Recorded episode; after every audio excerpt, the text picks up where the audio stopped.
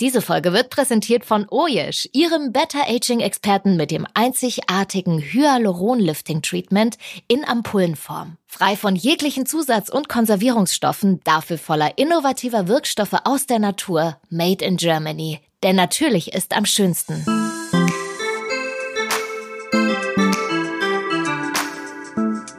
Bin ich nicht schön? Der Beauty Podcast mit mir, Dr. Mustafa Nawan, in dem sich alles um Schönheit, Schönheitsideale und Schönheitswahn dreht. Schönheit von innen wie von außen ist meine Passion, denn ich beschäftige mich beruflich mit dem Thema. Hier gebe ich hilfreiche Tipps und Tricks, wie Sie Ihr Aussehen und Ihr eigenes Wohlbefinden ganz einfach verbessern können, auch ohne sich gleich unter das Messer zu begeben. Für die ersten Folgen freue ich mich sehr, Claudia Delorme begrüßen zu dürfen. Und erneut herzlich willkommen zu Bin ich nicht schön? Dem Beauty-Podcast, bei dem sich alles um das vielseitige Thema Schönheit dreht. Mein Name ist Claudia Delorme und mir gegenüber sitzt natürlich wieder der wunderbare Dr. Mustafa Nawan. Guten Tag, Frau Delorme. Hallo. Heute wollen wir über ein Thema sprechen, das mich ehrlich gesagt selber persönlich schon ein Weilchen beschäftigt bin ja auch schon jenseits der 30, 40. Und zwar geht es um Schönheit im Alter. Was kann man tun? Wie bleibt man länger jung? Was macht Sinn und was ist totaler Unsinn? Wovon sollte man sich illusorischerweise verabschieden, damit man nicht enttäuscht ist und sich auch nicht zu sehr in Zugzwang setzt? Ähm, und mit welchen einfachen Mitteln lässt sich der Alterungsprozess etwas hinauszögern und verbessern, damit wir doch ein besseres Gefühl bekommen? Wir haben also viel vor und deshalb fangen wir auch direkt an. Ich bin jetzt nicht mehr ganz 30, 40. Hm. Sehr zufrieden mit mir, muss ich sagen, bis auf so ein paar kleine Zipperleins. Aber ab welchem Alter hätte ich, wenn ich sie früher an meiner Seite gehabt hätte, idealerweise mir früher Gedanken machen müssen, wie ich meinen Alterungsprozess vielleicht hinauszögern kann? Ja, ich sage eigentlich immer, bevor man was sieht. Ja, und bevor man es sieht, sollte man schon prophylaktisch aktiv werden. Und damit meine ich jetzt nicht nur Behandlung, invasive Behandlungen, auch wenn es minimalinvasiv ist, sondern schon rechtzeitig anfangen, bevor man Alterungserscheinungen sieht, immer vorwegrennen und nicht hinterher. Das ist mein Motto. Und da kann man eigentlich nicht früh genug anfangen mit Hautpflege, mit Prophylaxe, und mit Behandlungen, wenn es wirklich dann um Behandlungen geht, minimalinvasiv, operativ oder wie auch immer, auch natürlich nicht zu lange warten. Vor allem bei den minimalinvasiven Behandlungen. Wenn man zu lange wartet, dann kann es schwierig werden, gute Ergebnisse zu bekommen. Und auch da mit den minimalinvasiven Behandlungen ist es nicht so, dass man nur den Ist-Zustand verändert, verbessert, sondern auch mit diesen minimalinvasiven Behandlungen macht man wiederum Prophylaxe um den Alterungsprozess hinauszuschieben. Also mit anderen Worten, ähm, wenn ich die Falte sehe, mein kleines Lachfältchen oder einfach altersbedingte leichte Erschlaffung der Haut, der Muskeln, äh, dann ist es klar, dann kann ich immer noch viel tun. Aber am besten ist es tatsächlich, ich fange mit 20, 25 schon an. Da würde ich vielleicht jetzt nicht direkt invasiv tätig werden, aber auch da kann man zum Beispiel schon viel Prophylaxe machen. Zum Beispiel durch eine gute Hautpflege kann man ja schon früh anfangen, damit es nicht zu diesen Falten kommt oder nicht in dem Maß. Dass es zu Faltenbildungen kommt, da ist keiner von verschont. Das kommt auf uns alle zu. Das ist völlig normal. Aber es muss jetzt nicht direkt schon sehr früh eintreten. Und deswegen kann man mit Prophylaxe, mit einer guten Hautpflege schon vieles voraus ja, vorausschauend, würde ich mal sagen, in, in, in Angriff nehmen, um dann einfach größere Schritte später zu vermeiden. Also das kann ich nur unterstützen.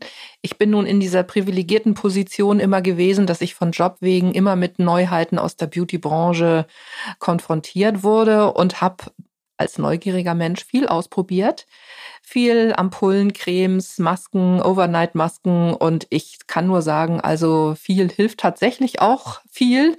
Ich habe viel ausprobiert und meine Haut ist gesund und dadurch bin ich, bin ich, glaube ich, ganz glücklich. Aber ähm, wie gesagt, Asiaten fangen schon mit 20 an. Mhm. Ähm, gezielt mit Ampullen, aber tatsächlich auch mit Unterspritzungen. Das ist ihnen deutlich zu früh, aber sie würden ja sagen, je nach Veranlagung sollte man ab 30, 35 mhm. äh, mehr auf sich acht geben. Richtig, ab 30, 35 geht's dann schon los, dass man dann erste Alterungserscheinungen optisch auch wahrnimmt. Und da kann, das ist ein guter Zeitpunkt, um mit kleinen Behandlungen schon mal anzufangen. Und wenn man wirklich kleine Behandlungen macht, dann gewinnt man nach hinten hinaus extrem viel. Also das heißt jetzt nicht, dass die 30-Jährige schon das volle Programm machen mhm. muss, aber wirklich punktuell gezielt kleinste Punkte behandeln, hilft, um nach hinten hinaus, und nach hinten hinaus meine ich mit zunehmendem Alter, viel zu gewinnen. Wie kommt der Alterungsprozess im Gesicht eigentlich wirklich zustande? Wie entstehen Falten? Mhm. Das ist ganz wichtig, das zu verstehen. Bei den Damen und Herren, die zu mir in die, in die Klinik oder in die Praxis kommen, die zeigen meistens immer auf einzelne Falten. Ja, die Zuhörerinnen sehen das jetzt nicht, wie ich das jetzt gerade darstelle. Die sagen immer, diese Falte, Herr Doktor, die Falte stört mich. Und das ist meistens, zeigen sie auf die sogenannte Nasolabialfalte. Das ist die Falte vom Nasenflügel zum Mundwinkel ziehend oder auf die sogenannte Marionettenfalte vom Mundwinkel zur Kinnkante ziehend und sagen, diese Falte stört mich.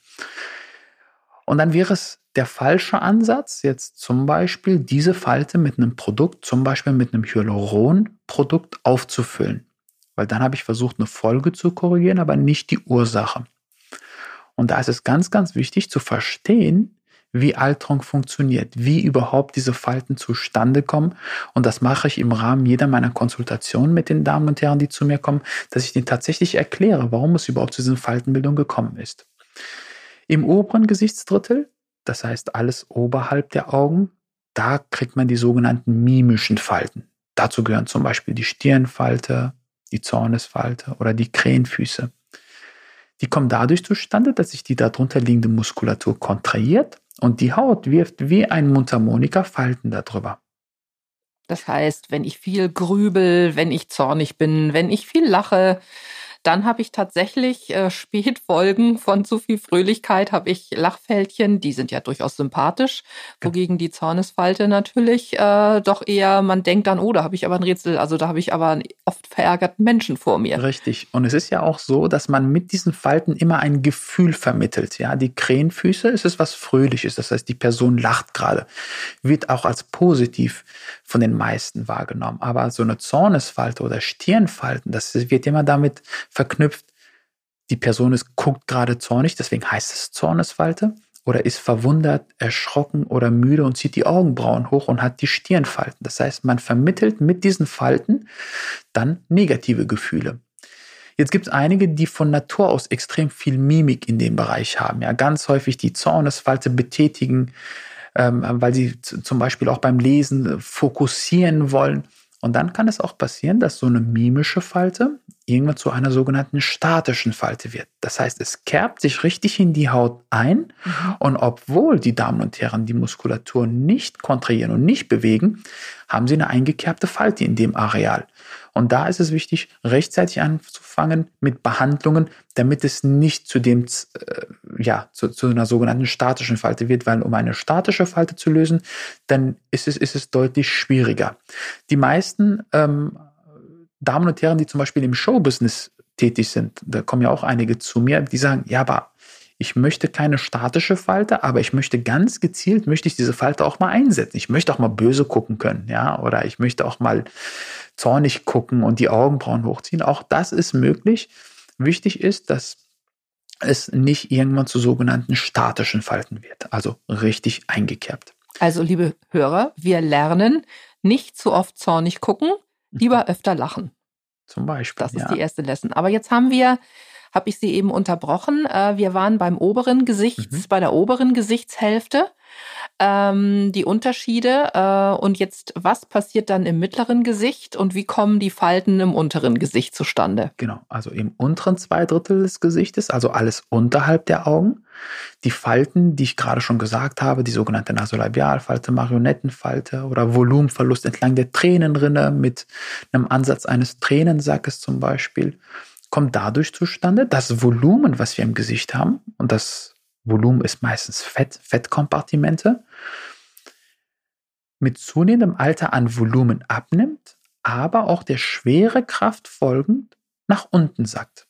Das heißt, es rutscht alles nach unten. Dadurch erscheinen die Falten tiefer. Die Kinnkante ist zum Beispiel nicht mehr scharf. Man kriegt so kleine sogenannte Hamsterbäckchen, ja, so nennt sich das. Das sackt alles nach unten. Doppelkinn kommt zum Vorschein, Tränensäcke. Und das sind Alterungserscheinungen. Und das Ganze kann man minimalinvasiv sehr gut behandeln. Und da heißt es nicht, Hyaluron nehmen und in die einzelnen Falten reinspritzen, sondern die Ursache beheben. Und die Ursache muss man aber verstehen, die Anatomie verstehen, die doch relativ komplex ist. Wenn man aber eine gezielte Behandlung macht, dann kriegt man auf natürliche Art und Weise sehr tolle, nicht gemachte, also optisch nicht gemacht, ja, Ergebnisse. Also mit anderen Worten, wenn es zwischen Nase und Mund hängt und die Falte größer wird, kann es durchaus sein, dass zwei, drei Zentimeter weiter links etwas aufgeplustert gehört, äh, um dann ähm, die Falte wieder etwas auszubessern oder aufzupolstern. Genau, also wir haben zwischen Haut und Muskel, äh, Entschuldigung, zwischen Knochen, in der Tiefe zwischen Knochen und Haut haben wir Bandstrukturen. Das sind wirklich Fixierungsstrukturen. Wie so ein Baum müssen Sie sich das vorstellen, was eine Verbindung zwischen Haut und Knochen hat. Diese Bandstrukturen verlieren mit zunehmendem Alter an Spannkraft, sackt alles nach unten. Was man also mit Hyaluronbehandlung machen kann, ist diese Bänder wieder auf Spannung bringen und damit es in der Position verbleibt, zum Beispiel mit Hyaluron verblocken, positionieren. Und das kann jeder für sich selbst äh, einfach mal austesten, äh, liebe Zuhörerinnen und Zuhörer. Wenn Sie einfach mal im Wangenareal mit dem Finger aufsetzen, das Gewebe einfach mal nach hinten ziehen ein bisschen, dann sehen Sie direkt, dass sich auch die Nasolabialfalte oder die Marionettenfalte verbessert. Denn das ist ja die Ursache. Das heißt, ich muss an die Ursache reingehen, damit es nicht gemacht aussieht. Das ist total logisch. Also das haben wir jetzt verstanden. Ähm Jetzt ist es ja so, also viel lachen, äh, nicht zu viel gestikulieren, zornig gucken schon gleich gar nicht. Das ist also nicht gut. Andererseits wird einem doch immer eingetrichtert, man soll morgens und abends, ich fange hier schon an rum zu jonglieren, äh, lachen, die Lippen ver äh, verzerren, nach oben gucken, also wilde Gymna Gesichtsgymnastik machen, um die Muskeln und die Bänder zu trainieren. Ist das falsch? Überdehne ich sie dann? Sollte ich das gar nicht machen? Nee, man überdehnt es nicht man kräftigt die Muskulatur. Natürlich also ist sind das auch, gut. Es ist gut, genau. Es ist natürlich auch genauso ein Muskel wie ein Bizeps zum Beispiel. Ja, das heißt, wenn ich meinen Bizeps trainiere, dann wird der stärker, der überdehnt sich ja nicht. Ja, ein Muskel verliert dann weniger an Spannkraft. Ich würde empfehlen, wenn man sozusagen diese ganzen äh, Gesichtsgymnastiken. Übungen, Gesichtsgymnastiken macht, sich mehr auf Muskeln zu fokussieren, die zu einem positiven Gesichtsausdruck führen und weniger die Muskeln zu betätigen, die zu einem negativen Gesichtsausdruck führen. Wie zum Beispiel die Zornesfalte. Ja, also wenn man das genau. ständig macht, dann wird der Muskel größer und irgendwann hat man die Zornesfalte eingekerbt. Aber so Muskeln wie zum Beispiel Lachen oder alles, was den Mundwinkel und auch das Volumen kranialwärts, sorry, Kranial, wieder der Mediziner kommt mit seinen äh, Fachjargons. Kranial heißt nach oben. Alles, was der Schwerekraft entgegenwirkt, das ist gut. Also ruhig mal pusten, mit den Lippen wackeln, den Gymnastik machen, äh, mit den Fingern äh, sanfte Massagen mit entsprechenden Ampullen oder Gelkuren. Äh, möglichst aber keine Zornesfalten und äh, wohl dosiert wohldosierte Gymnastik lernen wir es also positiv. Nicht oft am Tag irgendwie fünsch oder wüst gucken. Mhm. Das ist nicht so positiv. Und ganz wichtig, die Prophylaxe. Das heißt, alle externen Faktoren versuchen zu minimieren. Das sind zum Beispiel externe Faktoren, das ist ja. zum Beispiel Sonnenstrahlung. Ja? Also alles, was von außen kommt, was schädlich für die Haut ist, das reduzieren. Sonne ist wirklich ein Killer für die Haut. Ja, das wissen wir, das ist wissenschaftlich Und das schon ist so lange schade. Wir fühlen uns ja so wohl unter den, unter den warmen Sonnenstrahlen. Ja, es ist ja auch gut. Das heißt ja, es heißt ja nicht, dass man Sonnenverbot hat, aber sich da hinlegen und brezeln über mehrere Stunden, dann kippt das Ganze wieder. Sonne ist natürlich gut, es ist fürs Gemüt ganz gut, es ist natürlich für die Vitaminbildung und so weiter und so fort ganz gut. Aber alles, was zu viel wird, ist wiederum nicht gut. Deswegen also nicht zu viel Sonnenstrahlung, vor allem im Gesichtsbereich. Dann Sachen wie zum Beispiel Rauchen. Rauchen ist auch ganz schlecht für die Haut. Alkohol? Alkohol Dann genügend trinken, Wasser trinken. Das ist ganz wichtig, dass man einen guten Haushalt hat, was äh, Flüssigkeit anbelangt. Aber zu guter Ernährung und alles, das, das, dazu kommen wir später noch. Ja. Ich hake hier gleich mal ein. Ähm, man hört und liest viel über kleine Helferlein. Ich sage jetzt mal Hyaluronsäure. Der Begriff ist eben schon gefallen. Was ist das genau und wie wirkt, äh, wie wirken diese Stoffe? Ich spreche von Hyaluron, Botox, Retinol, Vitamin C, Peptidbooster. Was kann das alles für die Haut tun? Mhm. Fangen wir mal mit Hyaluron an. Hyaluron ist ein natürlicher Bestandteil der Haut und des Bindegewebes. Es gibt der Haut insgesamt mehr Volumen, mehr Spannkraft. Wenn es nicht mehr in adäquater Menge vorhanden ist, dann verliert die Haut an Spannkraft oder Volumen geht verloren. Und das kann man mittels Hyaluronunterspritzungen wieder auffüllen. Das ist natürlich in die Tiefe. Das heißt, man kann mit einer Spritze das Hyaluron wieder dahin bringen, wo es eigentlich benötigt wird. Wird das ab 35, 40 nicht mehr so produziert von der Haut? Es wird weniger produziert. Das ist aber, es wird weniger produziert und das ist bei jedem ein bisschen unterschiedlich. Jeder altert ja auch unterschiedlich. Es gibt einige, die mit 50 noch aussehen wie 30 und dann gibt es andere 30-Jährige, die schon deutlich älter aussehen als ihr Alter. Das ist also bei jedem ein bisschen unterschiedlich. Klar ist, dass mit zunehmendem Alter weniger Hyaluron produziert wird vom eigenen Körper und da kann man mit Nachschub helfen, indem man zum Beispiel entweder Injektionen durchführt, um das Hyaluron in der Tiefe wieder aufzufüllen, man kann aber auch mit externer, also auf die Haut auftragend, auch natürlich wichtige Wirkstoffe wie Hyaluron auf die Haut auftragen, um der Haut mehr Spannkraft zu geben. Aber hier nochmal, liebe Zuhörerinnen und Zuhörer, man muss natürlich darauf achten, was das für ein Hyaluron ist, weil auch da gibt es nochmal Unterschiede. Ja, es gibt Unterschiede in der Vernetzung etc. Um, ich möchte jetzt gar nicht so sehr ins Detail gehen, aber das Hyaluron wird in der Tiefe benötigt. Das heißt, wenn ich jetzt ein Produkt habe, eine Creme, ähm, wo Hyaluron beigemischt ist und ich reibe mir damit meine, meine, die Gesichtshaut ein und das Hyaluron kann aber durch die Hautbarriere gar nicht in die Tiefe gelangen, dann ist das letztendlich wie eine Glasur. Ich wasche es ab und dann ist es weg. Also da sollte man darauf achten, dass man Produkte nimmt, wo das Hyaluron aufgrund ihrer Struktur, Molekülgröße etc durch die Hautbarrieren in die Tiefe gelangen kann und dort ihre Wirkung entfalten kann. Und bei dem Hyaluron, um nochmal das zu komplizieren, ist es so, dass ich nicht nur die Hyalurondepots in der Tiefe auffülle, Hyaluron setzt auch gewisse Prozesse in der Tiefe in Gang. Elastin und Kollagen, auch wichtige Bestandteil der Haut und des Bindegewebes, was für die Spannkraft sehr wichtig ist, wird neu gebildet. Das heißt, der Körper wird durch eine Hyaluronbehandlung, Hyaluroninjektion angeregt, Elastin und Kollagen neu zu bilden. Und also er regeneriert sich nicht nur und es wird extern aufgeplustert, sondern äh, der Körper wird auch motiviert, selber wieder äh, Bildung stattfinden zu lassen. Absolut richtig, genauso. Und da sind wir wieder wieder bei, bei Prophylaxis. Es ist also jetzt nicht so, dass man sagt, ich injiziere einfach nur Hyaluron und das hat eine gewisse Haltbarkeit, sondern in der Tiefe werden gewisse Prozesse in Gang gesetzt, Elastin und Kollagen wird neu gebildet. Und diese Produkte, die neu entstehen, also was der Körper selber daraus macht, haben auch eine extrem lange Lebensdauer. Da haben wir auch wissenschaftliche Daten bis zu 20 Jahren. Das heißt, das Gelastin und Kollagen, was neu entsteht, hat eine Lebensdauer von 20 Jahren.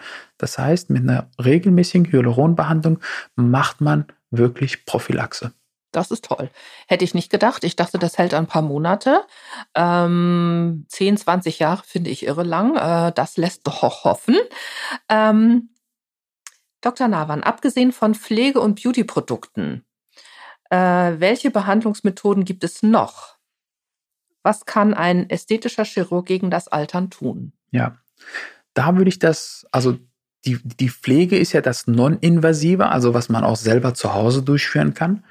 Und alles, was mit einer medizinischen Behandlung zu tun hat, das würde ich grob in zwei Gruppen aufteilen. Einmal das Operative und einmal das Minimalinvasive. Minimalinvasiv ist all das, wo ich nicht schneiden muss. Heißt mit Injektionen eine Behandlung durchführen wie, wie bereits schon gesagt, zum Beispiel mit Hyaluronprodukten. Mhm.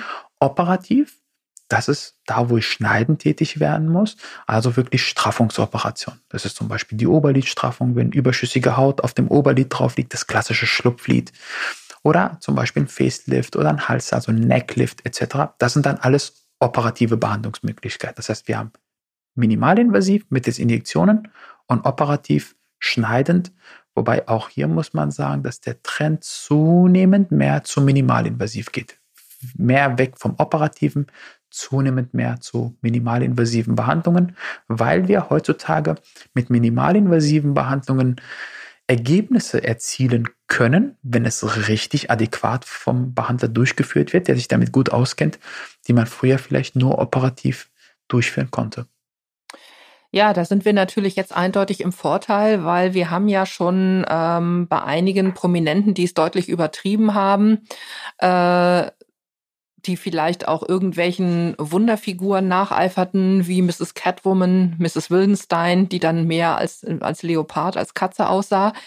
Äh, also lernen wir von den Generationen vor 10, 20 Jahren, die äh, viel geschnitten haben, Augen, Lippen, Hals, die dann teilweise tatsächlich ähm, fast schon entstellt aussahen. Und inzwischen ist der Trend minimalinvasiv, also das Schneiden zu vermeiden, solange es geht.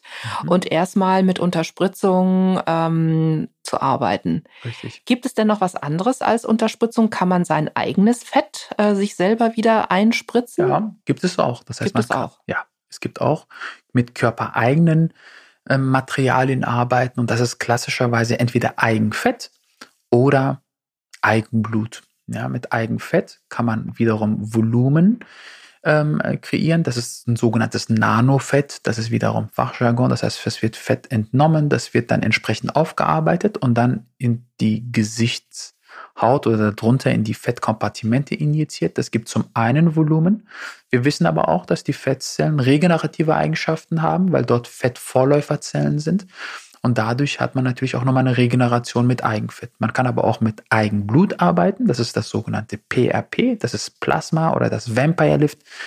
Hat, Vampire Lift. Ja, hat vielleicht schon mal die eine oder andere schon mal ähm, gehört oder gesehen. Kim Kardashian hat das mal gezeigt, ein Vampire Lift, wo ihr Gesicht total blutig war, in Kombination mit einem sogenannten Needling. Das heißt, es wird Plasma aus dem Blut separiert und dann wieder in die Haut injiziert. Und auch da wissen wir, dass diese Plasmazellen sehr potent sind und regenerative Eigenschaften haben und dadurch das Hautbild verbessern. Ja, also die Haut ist ein kleines Wunderwerk. Äh, offensichtlich, also dieses Needling, wenn man mit so einem Roller über die Haut geht oder im besten Fall vielleicht die Kosmetikerin, die Fachfrau, wird ja die Haut oberflächlich verletzt. Mhm. Äh, sieht nicht schön aus. Ähm, aber die Haut kann sich so schnell wieder selber heilen und offensichtlich äh, setzt das dann tatsächlich ja auch Anti-Alterungsprozesse in Gang, was Sie gerade geschildert haben. Und das ist ja genau der Ansatz. Das heißt, man verletzt die Haut. Ja, man verletzt die Haut, damit die Haut angeregt wird, sich wieder zur Abheilung zu bringen. Und im Rahmen der Abheilung kommt es zur Regeneration. Also man verletzt die Haut und der Körper merkt das, aha, da ist eine Wunde, zum Beispiel durchs Mikroneedling. Ich muss also das jetzt wieder zur Abheilung bringen. Ich muss jetzt Elastin bilden, ich muss Kollagen neu bilden. Und das macht der Körper neu und da gibt dadurch der Haut mehr, mehr Spannkraft. Da gibt es übrigens auch bei den externen, externen meine ich Cremes, auch Therapieansätze, dass man zum Beispiel die Haut mit Serien etc. austrocknen lässt. Ja, also ganz bewusst der Haut Feuchtigkeit entzieht und nicht der Haut ständig Feuchtigkeit zuführt, weil dann reagiert auch die Haut und sagt, oh, jetzt muss ich was machen. Mhm. Ja, und bildet dann die Prozesse in der Tiefe von sich aus, füllt wieder die Speicher auf und dadurch kriegt die Haut wieder mehr Feuchtigkeit, mehr Spannkraft. Wenn man ständig sozusagen der Haut von außen Feuchtigkeit zuführt, dann wird die Haut in Anführungsstrichen irgendwann lahm und sagt, ich kriege es ja sowieso jeden Tag von außen. Also warum soll ich mich selber darum bemühen, irgendwas zu bilden? Das sind also auch Therapieansätze, die Haut wirklich verletzen, damit sie angeregt wird, sich neu zu regenerieren. Ja, das macht Sinn. Ähm, ich wollte gerade schmunzelnd sagen, der Mensch ist auch so, ne? Wenn er immer dasselbe bekommt, äh, ist er gefällig und wird mhm. faul mhm. und hat es nicht mehr nötig, sich Mühe zu geben. Also die Haut ist, wie gesagt, auch ein Teil des Menschen. Ja, aber das ist fast ähnlich. Das ist wirklich in jedem Bereich so. Zum Beispiel Sport. Ja, jetzt, jetzt schweifen wir ein bisschen aus, aber Sport ist ja letztendlich in dem Augenblick, wo man wirklich an seine Grenzen geht, ja auch eine Qual. Ja, man ist dann erschöpft und fertig. Ja, und da gibt es auch ganz viele Studien zu, dass man wirklich schon teils in dem Augenblick, wenn man wirklich erschöpft ist, es kurz also leicht vergiftet ist, ja, weil einfach ganz viele Stoffe sozusagen ausgeschüttet werden. Aber der Körper regeneriert sich danach, regeneriert sich und wird dann noch stärker. Das heißt, wir müssen manchmal an Grenzen gehen, unser Körper, unsere Haut herausfordern, damit sie nicht einschläft, sondern wach bleibt. Wach bleibt das spricht ja. also auch dafür, dass wir äh, auch ein kräftiges Peeling, nicht zu oft natürlich, um die Hautoberfläche nicht äh, kaputt zu machen, aber ein ordentliches Peeling, was die abgestorbenen Hautzellen mhm. entfernt, um dann vielleicht auch mit einer Ampulle oder gutem Vitamin C, vielleicht auch wo man vielleicht erschreckt und denkt, oh, das ätzt mir die Haut. Aber dadurch werden wieder regenerative Prozesse und Hautheilungsprozesse in Gang gesetzt. Ähm, außerdem sollten wir ab und an mal die Pflege wechseln, damit besagtes Thema, was Sie eben angesprochen haben. Die Haut gewöhnt sich schnell, ist ein kleiner Faulpelz, gewöhnt sich schnell an irgendetwas, also auch ab und zu mal wechseln. Genau, ab und zu mal wechseln, aber nicht zu viel durcheinander bringen. Ja, es gibt ja auch einige Damen, die, wenn man den Schrank aufmacht, da sind ja 50 unterschiedliche Produkte und die wissen selber gar nicht, wie sie es äh, nehmen. Ja, mal das eine, mal das andere, mal dieses, mal jenes, weil auch die unterschiedlichen Produkte sich natürlich auch gegenseitig negativ beeinflussen können.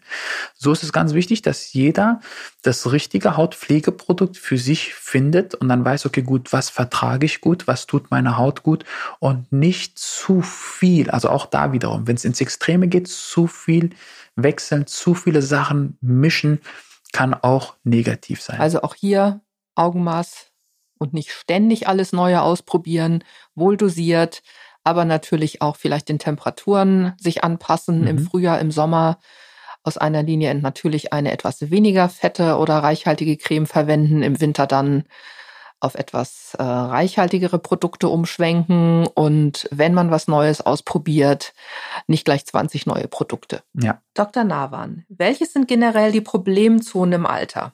Gibt es Unterschiede bei Männern und Frauen? Altern wir anders?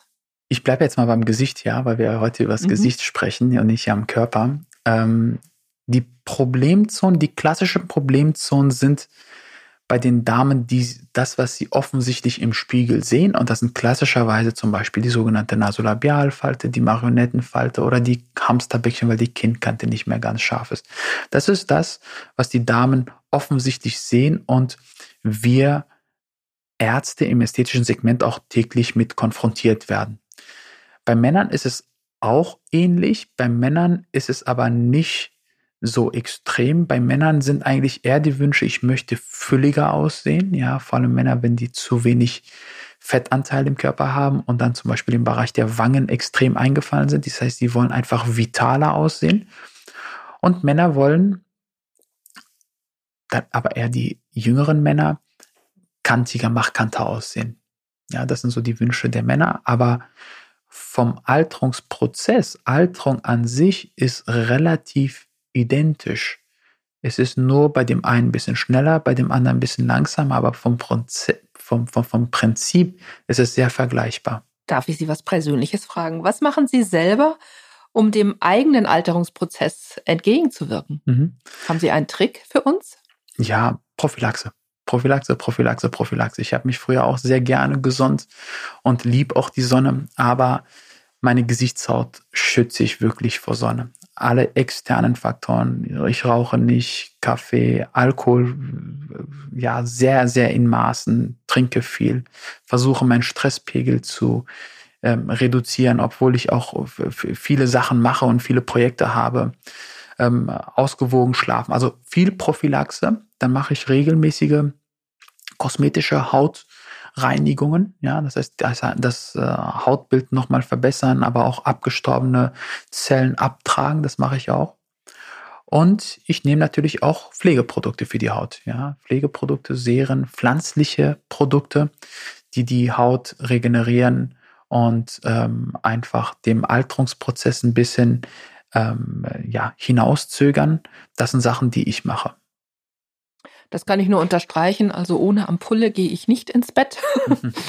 also ich habe mich da inzwischen so dran gewöhnt und ähm, ich merke auch, wenn ich dann mal ein paar Tage schludere, merke ich das tatsächlich äh, an meinem Hautbild, dass mir äh, über Nacht die Regeneration mit einer Ampulle gefehlt hat. Also mhm. Ich finde schon, dass wir heutzutage die Möglichkeit haben, viel äh, entgegenzuwirken und unserer Haut was Gutes zu tun. Ja, Ja, und so hat halt jeder seine eigenen Rituale, nicht? Der eine macht's morgens, der eine macht's abends vom ja. Schlafen gehen. Und das muss man für sich finden, ein Ritual und auch wissen, okay, gut, welche Produkte sind gut für mich, welche vertrage ich gut. Und ähm, dann never change a winning team. Wir haben eben schon über einen gesunden Lebensstil ähm, gesprochen. Was ist absolutes Gift? Gift ist offensichtlich Rauchen und Alkohol. Mhm. Ach, jetzt schmeckt aber doch ein guter Wein zum Abendessen schmeckt so verdammt gut. Haben Sie da, äh, gibt es Zahlen, haben Sie Fakten, was noch im Rahmen, was gut tut, was man eher sein lassen sollte? Kann man zwei Tage über die Stränge schlagen? Ich sag jetzt mal Freitagabend, Samstagabend und dann halte ich die nächsten fünf Tage die Füße still oder sollte ich lieber restlos auf ja, fettes ich, Essen, Alkohol, Rauchen verzichten? Ich bin nicht der Freund von Verzichten. Also alles verzichten durch Nahrung das kann nicht gut sein. Irgendwas fehlt an dem Körper, wenn ich den Drang habe, etwas unbedingt haben zu wollen. Und das, da, da muss man auch der Sache auf den Grund gehen. Warum ist das so? So Sachen wie Rauchen, okay, natürlich, das ist wirklich schlecht für die Haut. Das wissen wir, ja? ja. Eine Angewohnheit.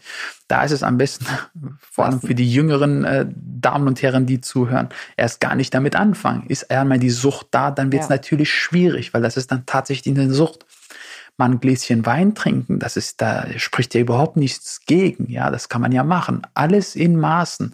Auch hier sage ich nicht zu viel von einer Sache machen. Auch wie ich äh, Freitag, Samstag so, ja, gebe ich richtig Gas und dafür die nächsten fünf Tage mal nicht. Auch falscher Ansatz, ja, keine weil dann so macht man sozusagen Idee. keine gute Idee. Dann macht man an den Zeitsagen so viel kaputt, dann braucht man wahrscheinlich längere Zeit als die fünf Tage, um das wieder äh, loszuwerden alles in Maßen, nichts übertreiben. Jetzt kommen wir nochmal zum Thema Botox. Ähm, also ich krieg bei dem Wort Regel habe ich früher richtig regelmäßig Angst gekriegt, weil dieses äh, Mysterium, oh Gott, ich lasse mir Schlangengift äh, unter die Haut spritzen, wer weiß, wo das hinwandert, wer weiß, was damit passiert.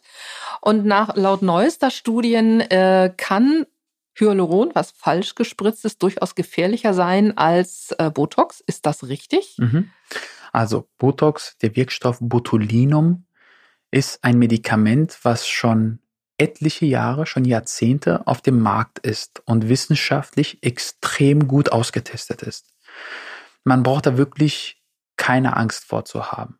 Botulinum ähm, ist leider muss man auch sagen, durch die Medien ins falsche Licht gerückt mhm. worden. Man sieht Damen und Herren des öffentlichen Lebens, die ihr Gesicht gar nicht mehr bewegen können. Und als Überschrift steht dann immer, hat eine Botox-Behandlung gehabt. Aber die haben sonst irgendwas gehabt, aber vielleicht keine reine Botox-Behandlung. Natürlich kann man übertreiben. Aber wenn es gezielt eingesetzt wird in den entsprechenden Arealen mit entsprechender Dosierung, dann ist es völlig ungefährlich, es gibt keine einzige wissenschaftliche Studie, die gezeigt hat, dass es äh, irgendwelche großen Nebenwirkungen hat. Es wird ja auch sehr häufig therapeutisch eingesetzt. Ja, das heißt, es wird viel häufiger therapeutisch eingesetzt als ästhetisch, therapeutisch, zum Beispiel bei Magenentleerungsstörungen, bei Migräne, Kopfschmerzen, bei Blasenentleerungsstörungen und so weiter und so fort. Das heißt, das Medikament ist lange auf dem Markt und alle Bedenken, die es gibt, finde ich völlig unbegründet. Also Nochmal zur Erklärung. Ähm, es wird gewonnen äh, aus. Es ist ein, ein Gift, äh, was für eine Lähmung sorgt. Und mit dieser Lähmung, also mit diesem Mechanismus kann man arbeiten. Das ist leider auch so diese Darstellweise, ich habe ein Gift und ich lähme. Ja, und das, das macht Angst. Das macht sofort ich provoziere Angst. sie natürlich. Ja, Wir wollen das jetzt nochmal genau ja, erklären. Das macht natürlich Angst. Man muss auch sagen, das Wort an sich ist leider unklug gewählt worden. Botulinumtoxin, da steht ja schon Gift drin. Letztendlich, was das Botulinum macht, ist an der motorischen Endplatte, so nennt sich das, also wo die Übertragung von Nervenzelle auf Muskulatur mit Molekülen sozusagen der Nerv den Muskel zur Kontraktion bringt. Genau an der Stelle greift das Produkt. Ja, das heißt, es greift in dem Bereich und reduziert die Aktivität der Muskulatur. Nichts weiteres. Ja, es ist jetzt nicht ein Gift, wo man, keine Ahnung, jetzt dran stirbt oder wie auch immer, sondern es ist wirklich, es arbeitet an der Stelle. Es ist leider vom Wortwahl auch damals unklug gewählt worden. Es ist, ähm, es ist ja auch nur nicht permanent, das ist ja nur für eine gewisse Zeit. Die Wirkung von Botulinum hält ungefähr vier bis sechs Monate. Das ist natürlich auch bei jedem ein bisschen unterschiedlich. Das hängt aber auch stark mit der applizierten Menge ab. Und um nochmal auf Ihre Frage gerade äh, zurückzukommen, mit einem Hyaluronprodukt, was ja ein natürlicher Bestandteil der Haut und des Bindegewebes ist, kann man durch eine falsche Injektion in der Tat größere Komplikationen verursachen als mit einer Botulinumbehandlung. Weil es länger bleibt, weil es länger anhält? Weil es länger bleibt, weil es länger anhält, weil es vom Produkt es ist letztendlich wie ein Gel, so muss ich mir das vorstellen. Und wenn man das zum Beispiel in eine Region initiiert, wo es nicht initiiert werden darf und man zum Beispiel ein Gefäß trifft, dann kann es wirklich zu großen Komplikationen kommen, wenn man zum Beispiel ein Gefäß blombiert, also verstopft. Ja. Und da muss man sehr vorsichtig sein, weil dann kann es zu großen Komplikationen kommen.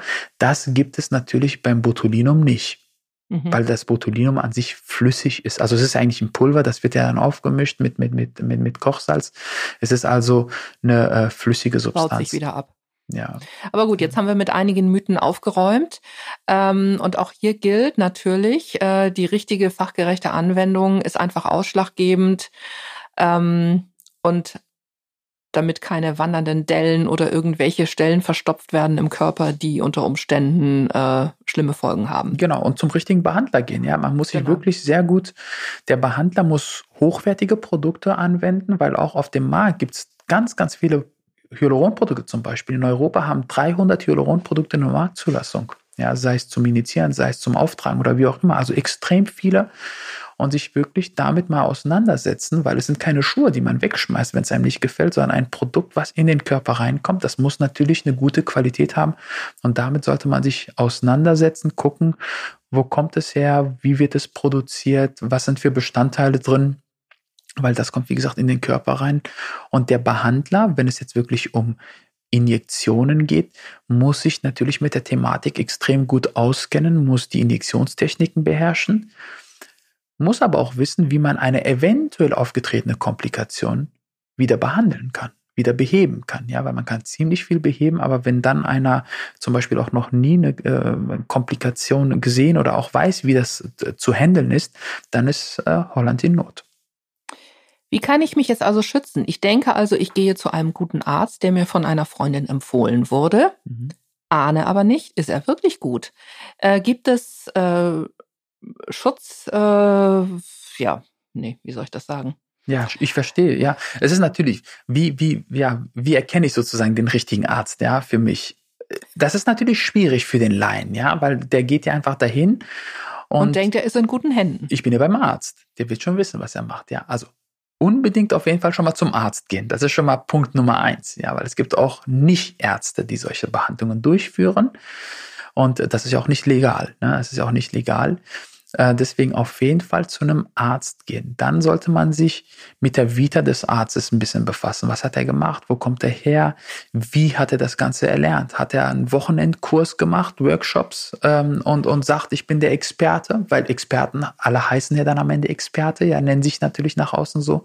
Oder ist das jemand, der da wirklich fundiert sich damit von Grund auf im, Samen, im Rahmen seiner Ausbildung damit auseinandergesetzt hat? Der hat eine ganz andere Ausbildung genossen, von der Pike auf? Oder ist das einer, der sonst ähm, ja ein Hausarzt ist, sage ich mal, keine Ahnung, ganz andere Erkrankungen behandelt und ab und zu auch mal eine Hyaluronunterspritzung durchführt? Also mit der Vita des Arztes befassen. Wie häufig macht er das? Wie regelmäßig macht er das? Dann muss man natürlich auch während der Erstkonsultation, also das heißt des Erstgesprächs, schon auf sein Bauchgefühl hören. Ja, jeder hat ja Menschenkenntnisse und sollte dann versuchen, im Rahmen der Erstberatung rauszufinden, wie ist die Harmonie, das, was der mir sagt, ist das schlüssig, passt das, passt das zu den Informationen, die ich mir sonst anderweitig geschafft habe. Und dann ist das wirklich ein Bauchgefühl. Also äh, das ist tatsächlich äh, ein diffiziles Thema, weil wir wissen natürlich, dass auch viele Frauen in Nachbarländer reisen, weil es dort deutlich günstiger ist. Es geht vielleicht um Brustimplantate oder äh, Unterspritzungen. Und klar wissen wir von der Logik, wenn es deutlich günstiger ist, ist da irgendwo ein Haken. Jetzt wissen wir aber das Teufelchen Hoffnung und ach je, ich habe nicht so viel Geld, ich will aber unbedingt. Also man sollte da vielleicht dann lieber länger sparen und ähm, nicht günstigen Ärzten vertrauen, weil das birgt doch ein großes Risiko. Genau, nicht, nicht, da sollte man das, das wäre wirklich am falschen Ende gespart. Ja, es geht ja letztendlich dann auch um Gesundheit. Aber auch ein hoher Preis schützt natürlich nicht vor einer schlechten Behandlung. Ja, das ist, das äh, würde ich jetzt nicht so als Faktor nehmen, den Faktor hm, Preis. Ja, weil es heißt jetzt nicht, weil nur weil jemand viel dafür verlangt, dass er dann auch auf jeden Fall auch gut ist. Ja, spielt schon eine ja. Rolle, ist aber nicht ausschlaggebend. Vielmehr würde ich mich wirklich mit der Vita der Person ähm, äh, befassen. Es gibt Bewertungsportale, da kann man sich natürlich ein bisschen Informationen holen. Aus erster Hand, wenn man also eine Freundin kennt, einen Freund kennt, der da schon zur Behandlung war und zufrieden war und das einem erzählt, und dann natürlich auch sich immer selber ein Bild davon machen, ja, wirklich dahin gehen, mit dem Arzt sich unterhalten und sich wirklich selber ein Bild davon machen. Bei mir dauert die Konsultation extrem lange. Ich bin, glaube ich, einer von sehr wenigen Ärzten, die so lange sich mit, seinen, mit den Patienten im Rahmen der Erstberatung unterhalten. Aber so habe ich die Chance, den Patienten zu verstehen und zu kennenzulernen. Und so hat aber auch der Patient die Chance, mich und meine Behandlungsweisen mhm. Kennenzulernen. Also wir lernen, man muss sich Zeit nehmen, den Arzt ruhig fragen. Wenn der Arzt einen kurz abfertigt, äh, dann ist das kein gutes Zeichen. Wenn ähm, die Vita nicht stimmt, die Ausbildung nicht, also man hat diese Ecksteine, nimmt der Arzt sich Zeit für mich, äh, sind die Kosten im Rahmen der gängigen Kosten, macht das alles Sinn und was hat er für eine Ausbildung genossen und wie setzt er sich mit mir als Mensch auseinander, hinterfragt er, was ich, warum, wieso, weshalb weshalb mhm. ich das machen lasse äh, oder ist man 0815 und wird da durchgejagt. Ähm, also man kann sich schützen und ähm, das, dann hat man einfach sowohl bei minimalinvasiv wie bei anderen ja. operativen Eingriffen einfach eine bessere ja, und, und die eigenen Menschenkenntnisse, ja, die Menschenkenntnisse, man muss ein Gespür dafür, das hat ja, ja, es gibt einige, die haben es sehr gut, man muss das wirklich spüren, weil auch, ich sagte, natürlich muss man sich mit der Vita auseinandersetzen, aber da weiß ich auch, dass einige auf ihrer Homepage schreiben, dass sie sonst was gemacht haben und Professor sind und bei dem gelernt haben und bei dem gelernt haben, was einfach nicht der Wahrheit entspricht. Ja, das, das machen einige. Das ist tatsächlich so. Das entspricht nicht der Wahrheit und da werden auch Damen und Herren einfach in die Irre geführt. Da muss man sehr, sehr vorsichtig sein, auch mit diesen Medien, was man auch nach außen präsentiert bekommt. Nicht alles von dem, was die vermeintlichen Experten von sich geben, stimmt auch. Also im Zweifelsfall auch da äh, sollte man mehrere Ärzte konsultieren und sich Richtig. dann für den entscheiden, wo man ein gutes Gefühl Richtig. hat und wo Absolut. man auch vielleicht wo eine Freundin einen empfohlen hat. Richtig. Es ist absolut legitim, sich mehrere Meinungen einzuholen. Es ist jetzt nicht einfach, ich kaufe mir mal was, sondern schon eine Behandlung, eine, sei es minimalinvasiv oder operativ, absolut legitim, sich mehrere Meinungen zu holen, bevor man dann eine Entscheidung fällt. Nochmal ein anderes Thema. Wie kann man lernen, das eigene Alter äh, zu akzeptieren? Dass man einfach von vornherein äh, mit sich selber ein bisschen mehr zufrieden ist. Mhm. Ich sag allen Damen und Herren, die zu mir kommen, das Ziel der Behandlung ist es nicht, sie unbedingt jünger aussehen zu lassen. Und die meisten, die zu mir kommen, das wollen die auch nicht. Also es kommt keine 50-Jährige und sagt, oder sehr, sehr selten, sage ich mal, eine 50-Jährige, die zu mir kommt und sagt, ich möchte wie 40 aussehen. Ja, die wollen eigentlich eine bessere Version von sich selbst, dem Alter entsprechend. Und zur Alterung gehören Falten und so weiter und so fort. Das ist auch ganz, ganz wichtig. Wir altern alle und sollten natürlich auch dazu stehen. Man muss sich relativ früh ähm, ähm, ja, Gegebenheiten akzeptieren und wissen, das ist einfach so. Das ist ein Weg, den wir alle gehen. Alterung ist nichts Schlimmes, aber es kommt darauf an, wie man altert. Ja, und wenn man das, glaube ich, verstanden hat, dann lernt man auch besser damit umzugehen, das mehr zu akzeptieren und ähm, leidet dann nicht unter dem Alterungsprozess. In anderen Kulturen werden alte, ältere Menschen verehrt um ihre Lebensweisheit. Hm. Warum ist es gerade in unserer westlichen Gesellschaft so verpönt, alt auszusehen oder zu altern? Ja, das ist in der Tat so. Also aus dem Kulturkreis, wo ich auch herkomme, ist es auch in der Tat so, dass umso älter man wird, umso mehr Ansehen bekommt man, ja, weil dann ist die Familie für einen da, der alte oder der äh, gealterte Mann oder Frau hat mehr äh, Lebenserfahrung und kann das weitergeben, kriegt also mehr Gewicht. Hier ist es so, dass äh, in der westlichen Welt, umso älter man wird, umso mehr wird man an den Rand der Gesellschaft mhm. hinausgedrückt. Ist leider so. Ja, das mhm. heißt, mag vielleicht auch damit zusammenhängen, dass wir vielleicht andere Werte haben, dass zum Beispiel auch Wirtschaft eine große Rolle spielt, Wirtschaftlichkeit. Man ist sozusagen, wenn man älter wird, für die Wirtschaft vielleicht nicht mehr lukrativ. Ist ja einfach so. Man ist mhm. nicht mehr produktiv, man ist nicht mehr, man ist eine Last, ja. Die Leute sind busy, die jungen Leute, die wollen alle Karriere machen und jeder ist mit sich selbst befasst und, und, und äh, vergisst so ein bisschen die, die, die alten Leute und die alten Leute sind auch für die Gesellschaft nicht mehr produktiv. Es kann sein, dass dadurch bedingt die alten Leute entsprechend hier anders ähm, wahrgenommen werden als in anderen Kulturen. Wie ist denn Ihre Meinung dazu? Ja, also ich merke gerade oder ich hoffe zumindest, dass wieder ein bisschen Umkehr da ein, eintritt. Äh, vielleicht auch durch äh, Corona, dass man wieder mehr als Familie oder als Gesellschaft zusammenwächst. Natürlich haben wir im Moment die Diskrepanz, dass äh, durch diese extreme Rücksichtnahme auf unseren geliebten älteren Menschen natürlich auch den jungen Menschen sehr viel, äh, sehr viel abverlangt wird. Aber ähm, Rückbesinnung auf die Wurzeln, vielleicht auch das Anerkennen von Lebensweisheiten, die viele alte Menschen ja auch gerne an uns weitergeben.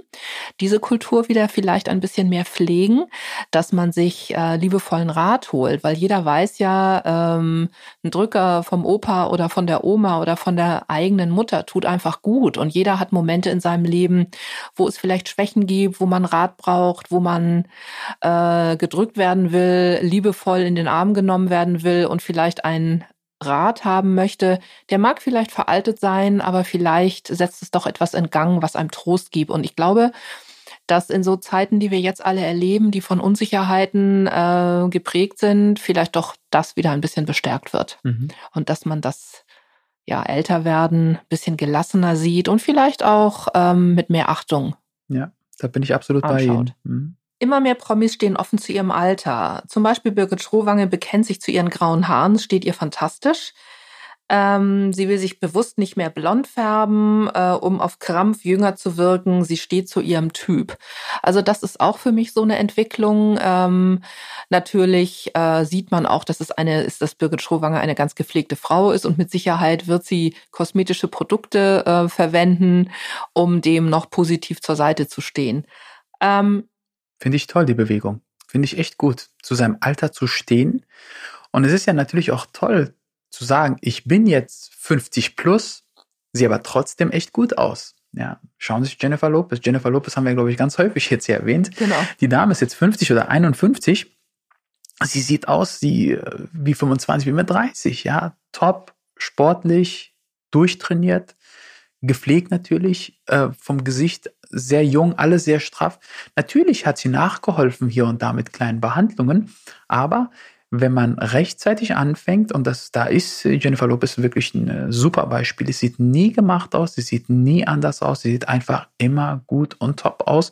Und ihre, ihr Alter ist ja, ist, ist ja bekannt. Ja, die Leute wissen das. Mhm. Und äh, ich finde das eine tolle Bewegung. Ich finde das gut. Wir altern alle. Man kann ruhig zu seinem Alter stehen, sollte auch zu seinem Alter stehen. Und wenn man aber sein Alter preisgibt und trotzdem äh, dabei altersentsprechend gut aussieht, ist das doch eine tolle Sache. Jetzt wollen wir unseren Hörern auch oder Zuhörern und äh, sowohl männlichen wie weiblichen auch keine Angst machen. JLo ist natürlich ein ganz hochgestecktes Ziel. Absolut, ja. Und sie hat auch eine ganze Menge Hilfe, aber die Frau ist diszipliniert. Und was wir uns vielleicht ein Stückchen weit mitnehmen können, ist vielleicht nicht die Super JLo zu werden, aber äh, Bewegung tut gut, ein bisschen Sport, gesunde Ernährung. Also wir müssen ja nicht gleich JLo Number Two werden. Vielleicht sich ein bisschen abgucken und ab und zu ein bisschen mehr disziplinieren. Ich versuche es auch eine bessere Version von sich selbst, einfach eine optimalere Version. Wenn man das alles genau. ein bisschen anstrebt, dann macht es einem, glaube ich, auch am Ende nicht nur schön, sondern auch glücklich. Und ich ertappe mich auch dabei, dass ich denke, ach Gott, ja, jetzt war der Arbeitstag lang, ich habe jetzt keine Lust mehr, walken oder joggen oder äh, den Gymnastik zu machen. Und hinterher fühlt man sich echt gut, wenn, man's, wenn man den Schweinehund Doch, überwunden hat. Richtig, genau. Aber so ist es. es ist auch okay, wenn man einfach mal den äh, Leseabend oder den Couch Potato Abend vom Fernseher macht. Also das wird JLo sicherlich auch machen. Ja. So, wohin geht generell der Trend? Zum Alter stehen oder auf Teufel komm raus jung bleiben? Ich hoffe zur Natürlichkeit und das sehe ich auch, dass zunehmend mehr natürliche Behandlungen ähm, ja, gewünscht werden und auch, dass die Leute wirklich zu ihrem Alter stehen. Ja, also die Damen, die zu mir kommen, die wollen nicht unbedingt jünger aussehen, die wollen alle eine bessere, frischere Version von sich, nicht eine andere Person, die wollen nicht viel, viel jünger aussehen. Und ich hoffe sehr, dass sich Natürlichkeit noch weiter durchsetzt, ja, nichts Übertriebenes und dass die Damen und Herren zu ihrem Alter stehen und aber trotzdem, ähm, ja, äh, zeigen können, wie alt sie sind und auch zeigen können, dass man auch schön altern kann. Wir freuen uns, liebe Zuhörer, wenn wir Ihnen mehr Selbstbewusstsein und für das stärkere aktuelle Ich zaubern können. Und gerne unterstützen wir Sie dabei und sind aufgeschlossen, wenn Sie uns Fragen schicken, was wir noch, worauf wir noch mehr eingehen können. Ist gar nicht so einfach, sich selber in der, in der aktuellen Situation, also jetzt in, in dem Alter, in dem man steckt, in der Situation mit Job und Kindern und allem, was dazugehört, trotzdem äh, für sich noch Raum zu schaffen, sich auf diesem Weg selber zu motivieren und zu bestärken. Wir helfen gerne. Danke fürs Zuhören. Wir beide freuen uns, wenn Sie uns liken und abonnieren, uns ganz viel Feedback geben, uns wissen lassen, was Sie interessiert.